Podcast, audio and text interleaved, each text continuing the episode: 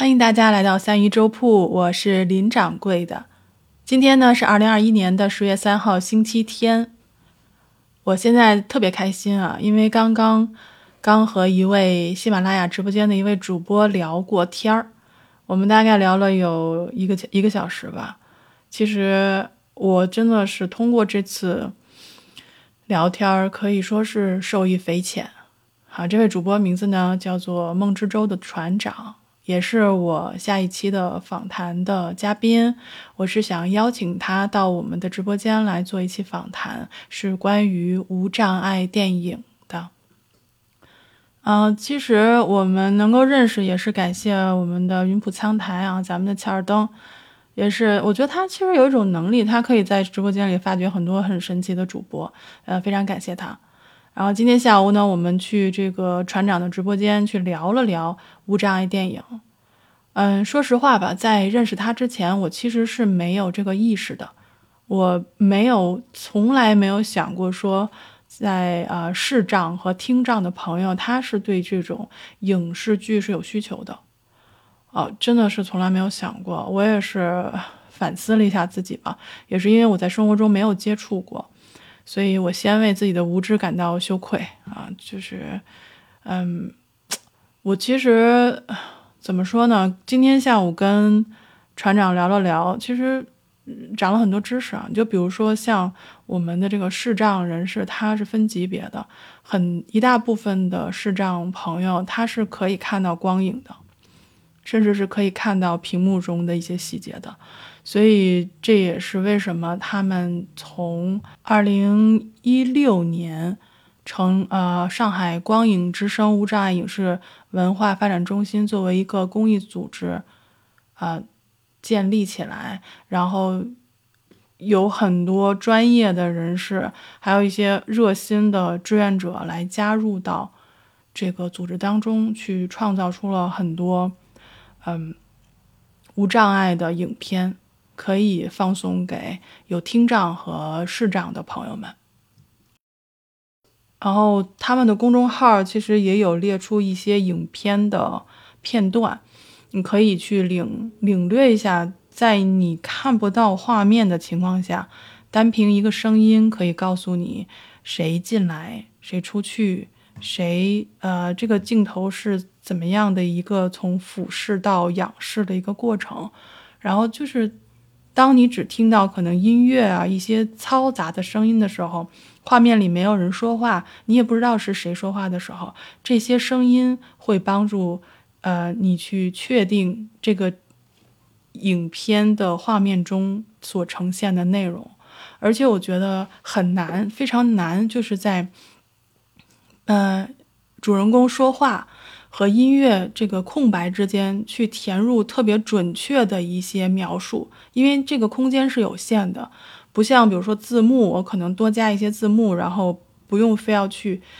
就长一点也没有关系。但它这个真的是可能只有几秒钟的时间，然后你要做一个准确的描述，而且还必须是客观的描述，不能过于的作为一个主观的这种描述放进去，去误导去听这部电影的人。所以我觉得真的是很了不起的一个一个事情，然后因为我也是听说说在美国那边他也是有这种嗯这种电影的，应该叫做就口述影像，呃，在网飞啊还有这个 Apple TV 他们都是有的，但是虽然他们这个已经是有呃一千超过一千多部的无障碍电影，但总体总体来说还是相对比较少的。对于我们国内来讲，应该是更少，因为牵扯到了很多，比如说版权啊，然后这个制作周期啊这种问题。啊，另外呢，我们还聊到了，就是现在这种，嗯，到底什么是视障者？因为很多时候我们会觉得，就像我之前认为，就是视障者可能就是因为看不到，啊，但是很多大部分的人，像我刚才之前说的，大部分的。视障者他有的时候是可以看到一些东西的，然后也聊到美国的一些就是归归纳的这些所谓的视障者，也有可能是比如说是白内障啊、远视啊、高度近视啊，然后这些这些方面可能都都会有这个问题，所以就是所以为什么我非常去想去聊这一期，也是我觉得之前跟我母亲聊这个城市建设上的一些无障碍的理念，还有一些信息无障碍的这方面的内容，尤其是在信息无障碍在文化层面上，我们我觉得真的是需要我们普通人。至少是我们可能现阶段，我们政府可能也是在不停的在作为，但是很多时候是我们作为一个普通人，也需要正视，就是正视还有重视这些事情的。因为之前在喜马拉雅直播间里面，我们也遇到过一位视障的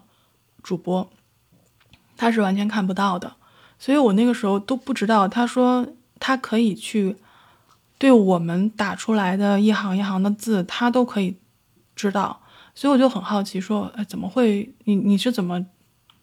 就是听到或者看到我们打的这一行行的字呢？他说是 A P P 上有一些读屏的这种功能可以帮助他，所以那个时候我才意识到，其实作为一个我们，就说没有视障和听障的人士来说，很多东西都是。呃，习以为常的，觉得就应该如此。但是很多时候，我们是没有注意到，没有注意到这些弱势群体他们的需要的。就比如说这种 A P P、手机 A P P 或者手机本身带的这种无障碍化功能，就是他们会做的非常的细。然后我就去我去看了一下，就比如说这个读屏，就是像一些系统里面的这些读屏功能，一些文字它可以帮你读出来。这个是最基本的，因为它是算第一步嘛。然后还有包括像这个手机页面，在在如果是视障人士，他怎么样去设定手机，他也是用一般的这种我们用的同样的机型。我们可以看到，我们开机的时候可以看到，我们选择的时候都可以看到。但是他们要怎么完成呢？我从来都没有想过，所以我就去查，他会说那些开机页面可以通过手势或者按键。然后你去，你去引导你做一个开机，然后比如说解锁功能，让面部识就面部识别呀、指纹识别呀这些，然后包括还有比如说日常通信，除了打电话、发短信，然后之外还还可以做什么？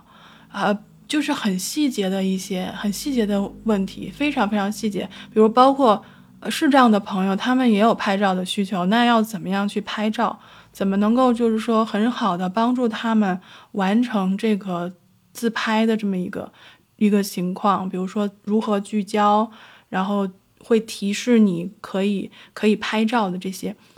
就是因为我不需要，所以我没有真的去去想。我即使看到了，比如说像。我们的手机和电脑会显示说无障碍无障碍功能，你是否要开启？我们一般就把它关掉了，不会想说有这样的一群人是是需要这样的。所以我觉得，我就觉得，嗯，真的太过于专注在自己自以为是或者说是习以为常的这种世界上了。因为我国大概有这个一千七百三十多万的视障人士。其实他们跟健全的人一样，是拥有呃这个信息的需求的，包括他们的精神生活，包括对于电影、电视剧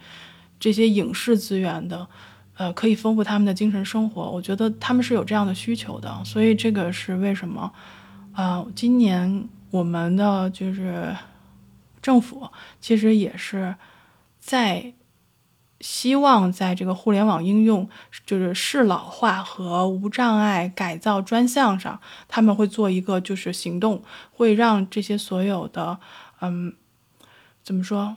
嗯，是算应该说通过信息化手段吧，能够帮助，呃，无论是年轻人、老年人，无论是健全人还是就是有障碍的人士，可以平等的。方便的、安全的获取信息，然后可以去跟别人沟通，所以我觉得可以感觉到，就是说国家在一步步的去重视这些事情，而且，但是我作为一个普通的个人来讲，能够看到这些变化是是更好的，但是能够通过跟呃业内人士的一些交流，可以让自己意识到自己并没有如此客观的去看待世界和身边的一些人的时候，会感到一些愧疚。所以，我们一定是要把这期做好的。嗯，请大家就是期待我们这期的录制吧。这个录制应该是在下周周末的晚上，然后我们会跟团嗯船长有一期呃互动，所以呃先跟大家做一期预告，也嗯希望大家能够多多了解这方面的内容吧。然后我们今天的内容就分享到这里。从呃哎呀，从今天起，我们的直播改到了晚上六点钟。就是不是晚上七点了，是改到晚上的六点到七点。如果时间长呢，或者有朋友愿意分享的话呢，我们可以延时一点点。希望大家能够，呃，来到我们的直播间来加入我们，呃，谢谢大家。那我们今天的分享呢就到这里，我们晚上直播间见，大家晚安。